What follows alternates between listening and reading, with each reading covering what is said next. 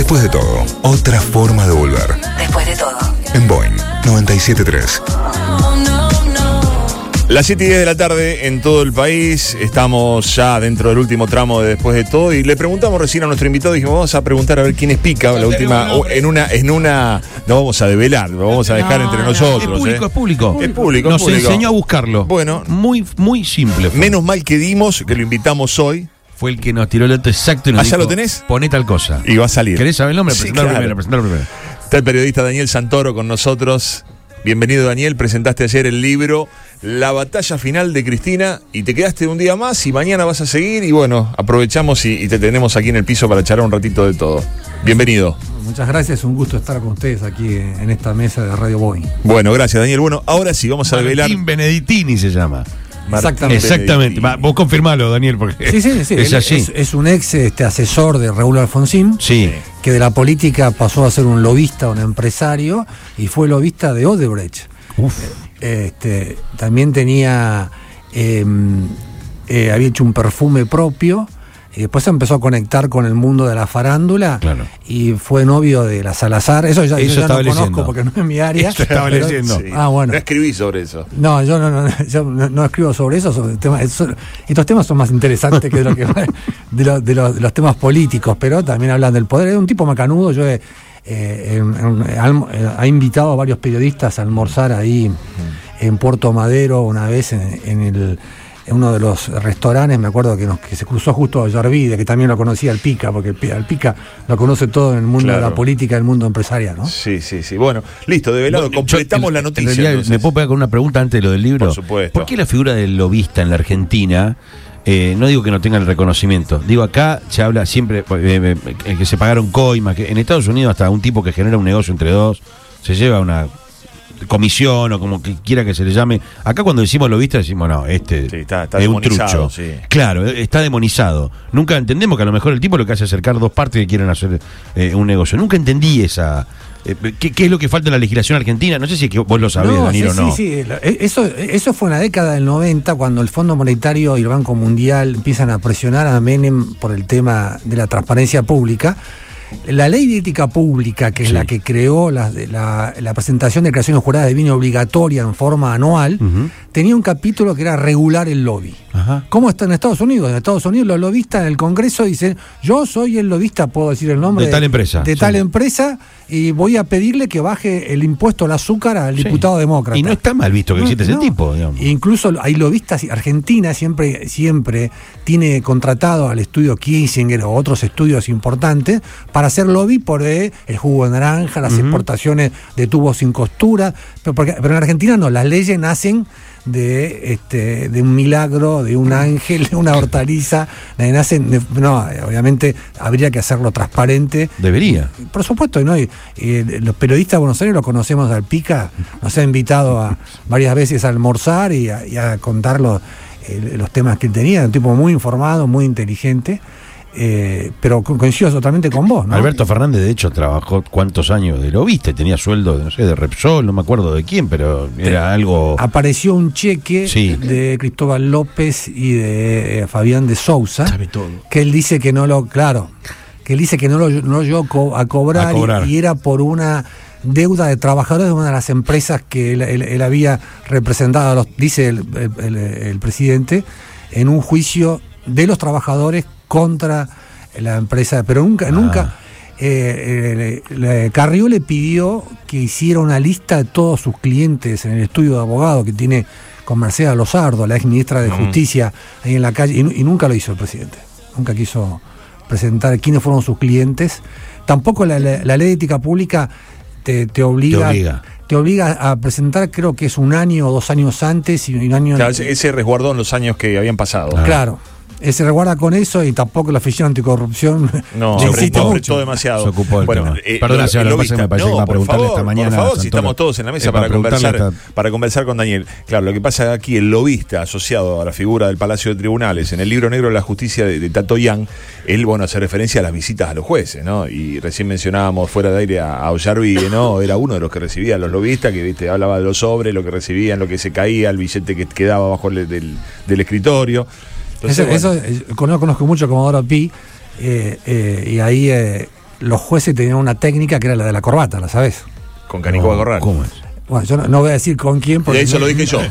Eso lo dije yo. ¿Cómo es? ¿Cómo es? ¿Cómo Eso es? lo dice Tato ¿No Yang. sabes eso? No, no, no. Eso lo dice Tato Yang ¿En en, el libro? en- en el libro, No, en el libro libro. negro de la justicia. Claro, claro, era claro, porque el operador judicial, vos sos un procesado y te dice, no, el juez mañana te va a dictar la falta de mérito. ¿Y cómo lo sé? Dice, Claro. anda a verlo hoy que va a tener una corbata amarilla puesta. Sí, El, el juez no decía nada. Claro. Vos llegabas, veía que tenía, era el mensaje que había Sí. y efectivamente. La corbata. Bueno, y, y Ollar- y Ollarvide, este, en la causa de los cuadernos de las coimas, Ujú.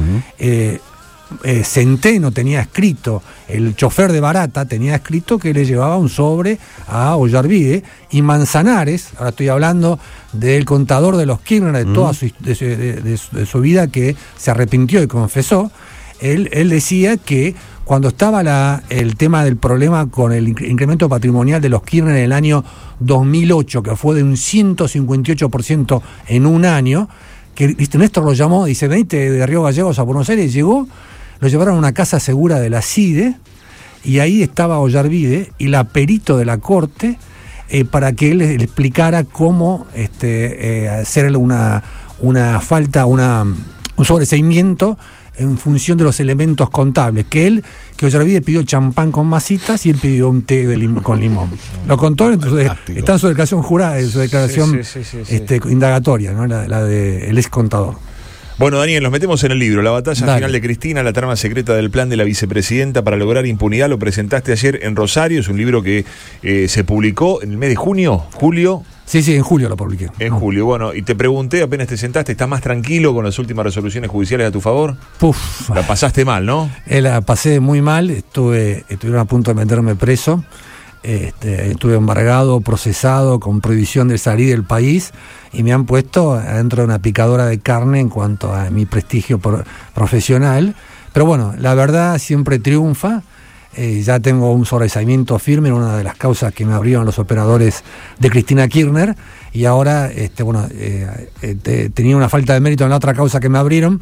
El gobierno a través de la unidad de información financiera, aunque no tengo nada que ver con lavado de dinero, apeló, así que estoy esperando ahora a ver qué pasa esa- con esa apelación. Bueno, ¿y qué, qué expectativa te dan tus abogados? ¿Qué te dicen? No, el fallo de la Cámara Federal de Mar del Plata contra Ramos Padilla, contra mi amigo Ramos Padilla. Alejo. contra Alejo Ramos Padilla, digo, porque el padre eh, es, es peor que, que Alejo. Este, eh, es un ejemplo de defensa del secreto profesional periodístico. ¿no? Ujú. El artículo 43 de la Constitución Nacional es un salvavidas de todos los periodistas. Eh, y ahí el juez Jiménez escribió que no tenían por qué meterse en eh, las comunicaciones de los periodistas con su fuente de información. Marcelo D'Alessio era una de mis fuentes, como era fuente de otros 20 periodistas. Yo me equivoqué en no haberlo investigado a Marcelo D'Alessio, que es un extorsionador, un, fa- un un fabulador, pero yo jamás en mi vida participé de una extorsión. Si tenés que reconocer un error o hacer una autocrítica, es esa. Es esa. No haber investigado quién era Marcelo D'Alessio. Yo ¿Quién no- es? el tipo me entró por el lado, es un, es un extorsionador, es un fabulador que, que engañó este, desde eh, el, el padre de Raberta, eh, que es un empresario y un ex dirigente este, montonero, estoy hablando de la titular del PAMI, hasta otra cantidad de, empre- de- de empresarios, funcionarios y demás. Y él se, él se presentaba como un abogado penalista que tenía eh, que vendía informes a la embajada de Estados Unidos a algunos periodistas le pagaba le pagaba dur- durante la indagatoria el, el juez Ramos Padilla Alejo este eh, dijo porque la secretaria de D'Alessio pagaba sobre ese y mi abogado le preguntó perdón ¿A Santoro le pagaba? No, a Santoro no le pagaba, ¿no? Entonces, eso queda, queda absolutamente claro, pero eso fue mi error profesional. No haberlo investigado, él, él- yo tengo, yo tengo, estoy sobreseído por ese intento de extorsión, él tiene una condena, así que tendrá que rendir cuentas por lo que hizo, ¿no? Este, pero, digamos, de, de ahí a utilizar la idea del lawfare, la guerra judicial, para meternos a, con todo este discurso, que es un discurso muy peligroso, a los periodistas es este fue una cosa realmente durísima de crear, crear una en vez de defenderse la vicepresidenta Cristina Kirchner dice que hay una conspiración de los medios de comunicación, la embajada de Estados Unidos y jueces y, y fiscales de Comodoro Pi en contra de ella. Eso es una nunca en la historia de la democracia argentina hubo un, eh, un argumento político-cultural de esas características que lo querían convertir en ley, ¿no? Daniel, eh, ¿considerás que Cristina, bueno, arma la figura del presidente, en ese momento candidato Alberto Fernández, aspirando a llegar al poder precisamente para eh, tener como objetivo principal borrar esta situación judicial que la tiene, eh, bueno, la tuvo procesada en muchas causas ahora está apareciendo que, va saliendo de algunas y que tiene también en condiciones eh, complejas a sus hijos? ¿Crees que el primer objetivo fue ese, poder depurar esa situación de, preocupación de de repente poder caer presa? Yo creo que tuvo una habilidad política, obviamente, a buscar esa alianza y, y bajar su candidatura a presidenta para volver a tener el poder. Eh, y de esa forma ya logró anular este, dos de los ocho procesamientos que tenía cuando anuló la causa del pacto con Irán y la causa del dólar futuro. Ahora eh, está apostando para que antes del 30 de noviembre, cuando va a haber un cambio de jueces en un tribunal oral, anulen la causa Utesuri y los sauces. ¿no? Pero todo esto está contado en el libro sinceramente. Eh, digamos, todos sus objetivos, los jueces, fiscales, que, que ella quería este, echar, desplazar, mover, y los periodistas, están todos nombrados ahí y después lo llevó a la práctica, digamos, ha puesto en marcha, aparte del operativo PUF, otras 10 medidas que, digamos, no tienen precedente en la historia judicial argentina. Mirá que Menem, yo soy el periodista que investigó el caso de la venta ilegal de armas de Ecuador y de Croacia. Menem me criticaba, pero jamás Menem este, insultó a los miembros de la Corte Suprema de Justicia como lo ha hecho Cristina con una carta pública, estoy hablando, como lo escribió en su libro, y ha, y ha hecho y ha desplegado una serie de recursos sobre la, sobre la justicia. Obviamente yo no, yo soy periodista, no, yo no tengo por qué decir quién es culpable e inocente. Eso le corresponde a los jueces o a los fiscales, este, pero Menem fue, se sentó en el banquillo de los acusados, de la Rúa se sentó en el banquillo de los acusados y se defendieron con, la, con las reglas del derecho, no, no con estas jugadas políticas. Daniel, vemos la sociedad cada vez más crispada, vemos un enfrentamiento cada vez más, más manifiesto. Eh, donde participan periodistas, donde hay, bueno, activistas políticos, donde la gente, por supuesto, también toma partido por uno por otro. ¿Ves en el corto o en el mediano plazo algún punto de reconciliación que se pueda construir a partir de alguna, de alguna política de Estado común y que desaparezca ese enfrentamiento, esa, esa famosa grieta en la que hoy caen un pareciera que todos los temas caen en la grieta y nos dividen. Fíjate el caso del, del, chico que fue asesinado, el jugador de Barraca Central, asesinado por la policía de la ciudad de Buenos Aires. Uh -huh. Enseguida los medios que responden al gobierno apuntan a que es la policía de la ciudad y, e insisten sobre ese punto, apuntándole a Rodríguez Lar. Todo se politiza en el país y eso provoca un desgaste muy grande, incluso hasta la credibilidad mundial. ¿Cómo lo ves? Yo creo que es un problema muy complejo porque, eh, digamos, se ha instalado una, un discurso, una cultura eh, kirchnerista que ha demonizado eh, al periodismo en general y a los periodistas que trabajamos en el grupo Clarín en particular. Y esa demonización tiene sus consecuencias. Obviamente, todavía no se pudo identificar a quiénes son los que tiraron ocho bombas Molotov contra la redacción de Clarín este, el lunes pasado, pero yo creo que es parte de ese clima donde eh, el, el, periodista ha pasado a ser un enemigo. Nosotros lo que buscamos, yo no quiero ser, ustedes tampoco quieren ser candidatos, no les interesa. Si lo hacen, si, lo, si alguien, si un periodista decide meterse en la política, anuncia, yo dejo el traje de periodista y a partir de ahora me dedico a la política. En mi caso, este, no es así. Eh, no tengo ninguna ambición política y sin embargo me emboten en el rol del enemigo. El enemigo, y no es así, el, el, rol del periodismo es buscar la verdad que el poder oculta, el poder en todas sus manifestaciones, ¿no? Entonces, este, eh, nos han metido realmente en una encrucijada, nosotros, nosotros no queríamos estar, eh, pero ojalá se pueda salir y volvamos a tener eh, un marco de tolerancia entre todas las opiniones, entre todos, que discutamos sobre los hechos. Pues yo me puedo equivocar en mi libro, en mis notas. Si me equivoco, me rectifico. Pero no a poner en marcha todo esto de llevar a un periodista a, este, a procesarlo por decir que hace espionaje ilegal nacional e internacional y este tipo de, de cosas ridículas, no sé. Ayer Ricardo Rueda decía justamente en TN que lo que están buscando es intimidar a los periodistas. ¿Usted comparte esta opinión? Mira, yo te voy a decir solamente un dato. En los tribunales de Comodoro Pi, hasta diciembre del año 2019, había 20 este, cronista, reportero gráfico, camarógrafo. Hoy lo contás con los dedos de la mano, lo, los que estamos ahí, eh, eh, han creado este, eh, miedo, autocensura entre muchos periodistas, porque decimos, si a Santoro le pasa esto, o sea, u otros periodistas, porque no, soy el único, obviamente, Nicolás Uñaski, La Nata, a Majul también intentaron meterlo preso y demás.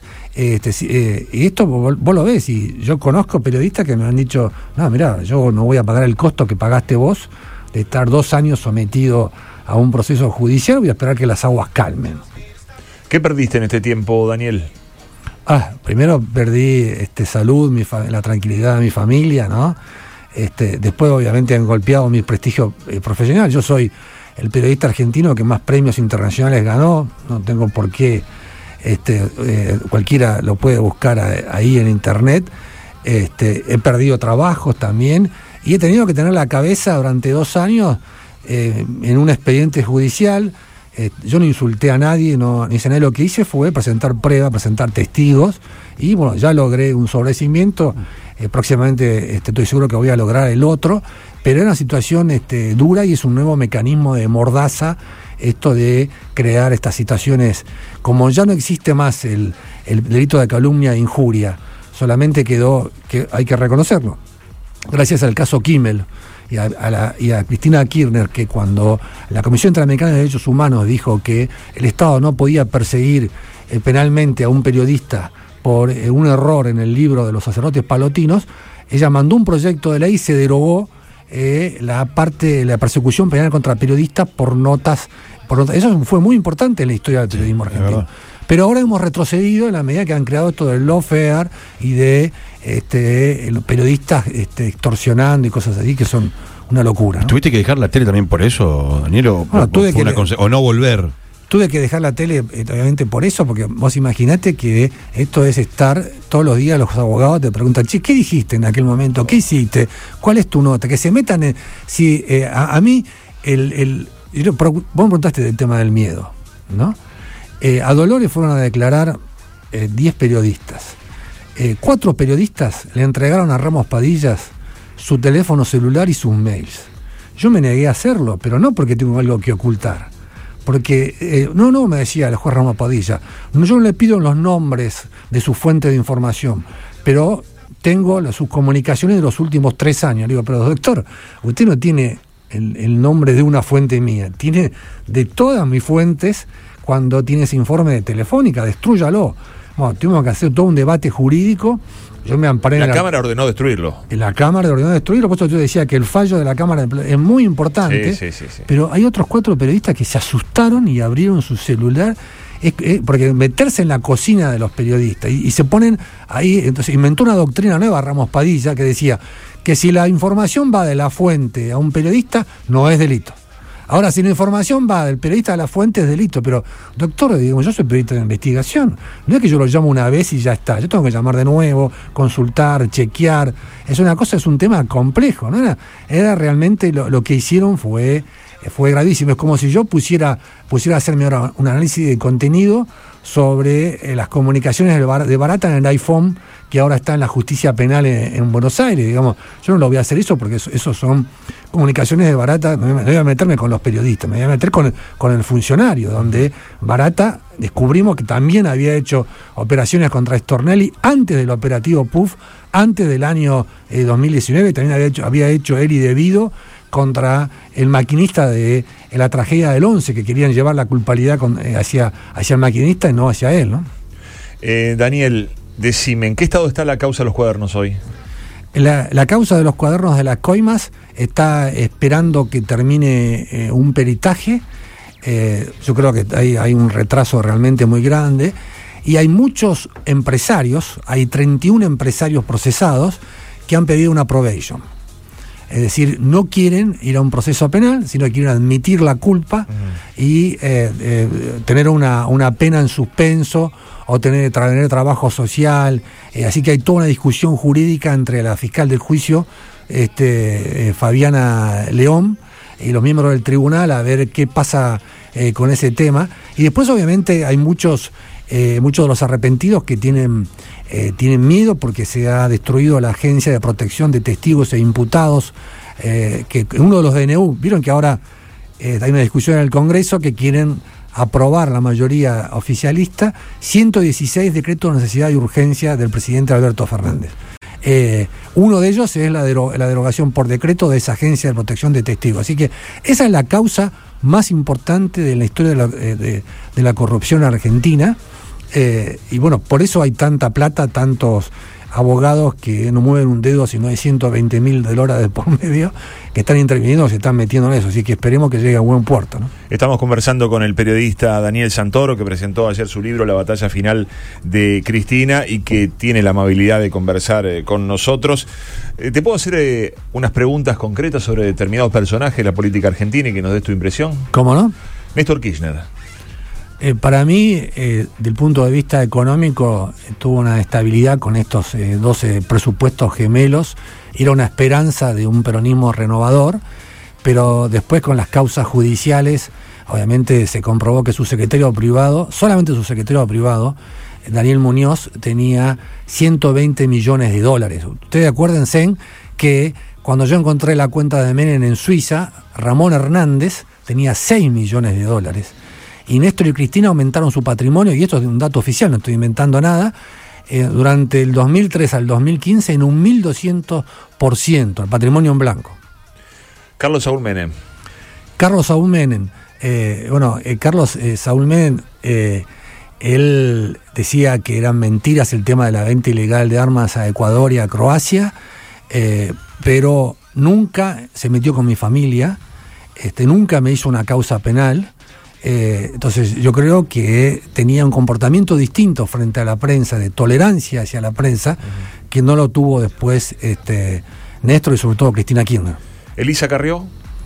Elisa Carrió, bueno, Elisa, Elisa Carrió, el- el, eh, los periodistas no deberíamos ser amigos de las fuentes de información, pero después de, de años de sufrir denuncias, causas judiciales, un viaje a, a Suiza, que después si querés te lo cuento y lo demás, este, yo considero que son una de las que, eh, con errores algunas veces, eh, más avanzado en buscar la transparencia, fue la que, lo- la que logró la ley, la primera ley contra el lavado de dinero en Argentina. ¿Ustedes se acuerdan de que aquel, aquel informe eh, sobre el lavado de dinero del año 2003, ¿no? Entonces yo eh, a Carrió le tengo realmente un respeto porque eh, se ha metido con los poderosos de la política y, y de los, eh, y los empresarios en un país donde la corrupción es un problema estructural, no es solamente un problema, un, un patrimonio de un solo partido político, ¿no? Julio De Vido. Julio De Vido, yo creo que es la, la gran pieza de esta trama de corrupción este, que eh, eh, está condenado ya por la tragedia de Nonce, pero con esto que han creado, bueno, vos sos abogado, así que no te lo voy a explicar a vos, pero tu audiencia, eh, yo creía siempre que la- una condena se cumplía después de un tribunal oral, como parece, ¿viste en las películas norteamericanas?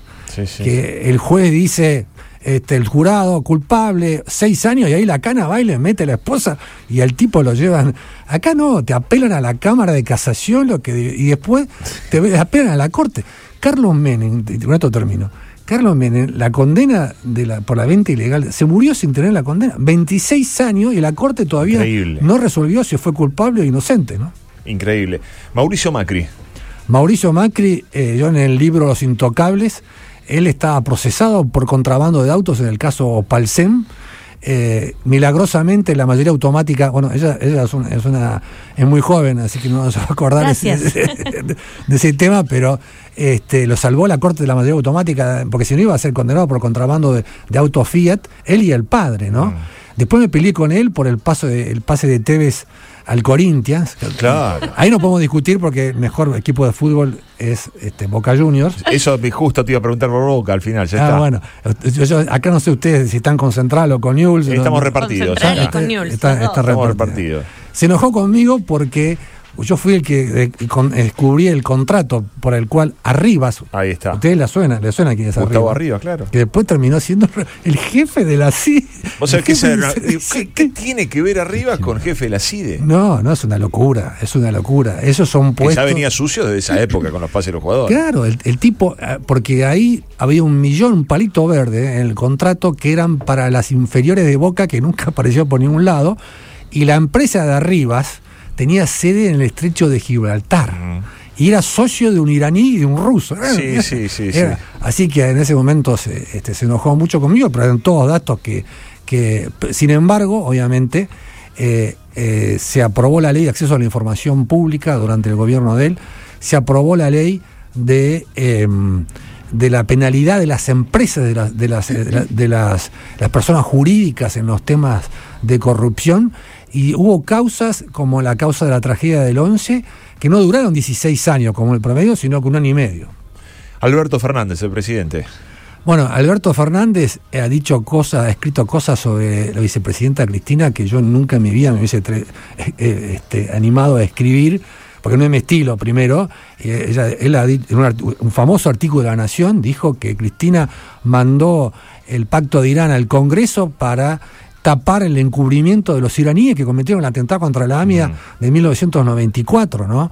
Entonces, este, yo entiendo que la política siempre tiene juegos, negociaciones y demás, pero vos, si vos fuiste, vos sabés quién fue el bebé Rigui. Ujú. Sí, sí, claro. Eh, ella, ella tampoco porque es muy joven. El bebé Rigui era el ministro del Interior de Cámpora. Tengo un minuto para contar. Sí, por supuesto, Era, era por el ministro del Interior de Cámpora. tranquila. Estaba en el año, el año 73, ¿no? Después de la dictadura de la NUS y todo lo demás. Y el bebé lo nombra, Cámpora, Héctor Cámpora lo nombra ministro del Interior.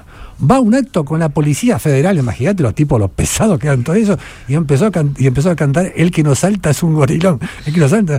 Y, y- y bueno, después vino la, la- la amnistía, esa famosa amnistía de las cárceles. Y él tenía una cátedra de Derecho Procesal en la UBA. ¿Y quién estudiaba ahí? Alberto Fernández, Daniel Rafecas, Julián Ercolini y otros más. Y ahora este, Alberto insulta a Julián Ercolini, que fue su compañero de cátedra. Digamos, son contradicciones que digamos, yo creo que no tienen este, justificación desde el punto de vista ético. ¿no? Daniel, y por último, te pregunto por la protagonista de tu libro, Cristina. Cristina Kirchner eh, realmente eh, es una militante política eh, de toda su vida. Ha tenido una, ha hecho una jugada maquiavélica, del punto de vista maquiavélico, Sí. genial, que fue esta de resignar este, su candidatura. Pero yo creo que, eh, como dice Carrió, eh, ha perdido el rumbo eh, y ha, decidido una estrategia para defenderse, metiendo la política en la justicia que, que pone en riesgo a la, las instituciones de la democracia de Argentina. Cuando vos no podés, siendo vicepresidente, atacar a los cuatro miembros de la Corte Suprema de la Justicia porque no resolvieron 17 este, pedidos que tenés ahí pendientes en la Corte. Yo, yo creo que en, en este momento es un elemento peligroso en cuanto a ese tema, porque eh, la gran diferencia entre Argentina y Venezuela siempre ha sido la justicia independiente y los medios de comunicación independientes, ¿no? Daniel, para ir cerrando y librándote también, sos un periodista de enorme trayectoria, sos un periodista que sos el más reconocido por los premios que has recibido internacionalmente. Tenemos muchos estudiantes de, periodismo nosotros, incluso aquí en la radio, que están trabajando, que están, que están practicando. ¿Qué consejo podés darle a aquel joven que está iniciando sus primeras armas en el periodismo? Bueno, como, como me contaron a mí cuando estudiaba periodismo en la Universidad de La Plata, eh, allá por en 1979, eso revela mi edad, eh, la, mejor, la, mejo- la- la mejor herramienta de un periodista de investigación es un buen par de zapatos. Ajá. No, porque ahora vamos y. No, porque mirá esta herramienta de Google y que es muy importante.